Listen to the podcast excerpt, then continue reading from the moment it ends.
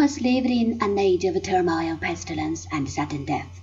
In Central Europe, in Bohemia, the devoted disciples of Jan Hus, the friend and follower of John Wycliffe, the English reformer, were avenging with a terrible warfare the death of their beloved leader, who had been burned at the stake by order of that same Council of Constance, which had promised him a safe conduct if he would come to Switzerland and explain his doctrines to the Pope, the Emperor, twenty-three cardinals, thirty-three archbishops and bishops, one hundred and fifty abbots, and more than a hundred princes and dukes, who had gathered together to reform their church.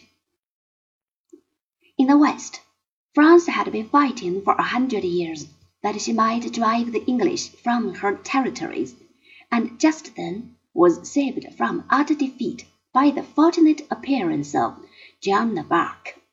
And no sooner had this struggle come to an end that France and Burgundy were at each other's throats, engaged upon a struggle of life and death for the supremacy of Western Europe. In the south, a pope at Rome was calling the curses of heaven down upon a second pope, who resided at Avignon in southern France, and who retaliated in kind.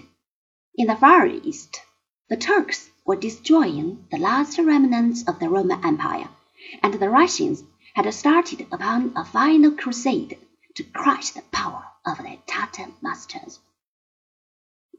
But of all this, Brother Thomas in his quiet cell never heard.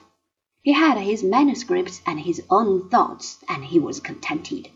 He poured his love of God into a little volume. He called it The Imitation of Christ. It has since been translated into more languages than any other book, save the Bible. It has been read by quite as many people as ever studied the Holy Scriptures. It has influenced the lives of countless millions, and it was the work of a man whose highest ideal of existence was expressed in the simple wish that he might quietly spend his days sitting in a little corner with a little.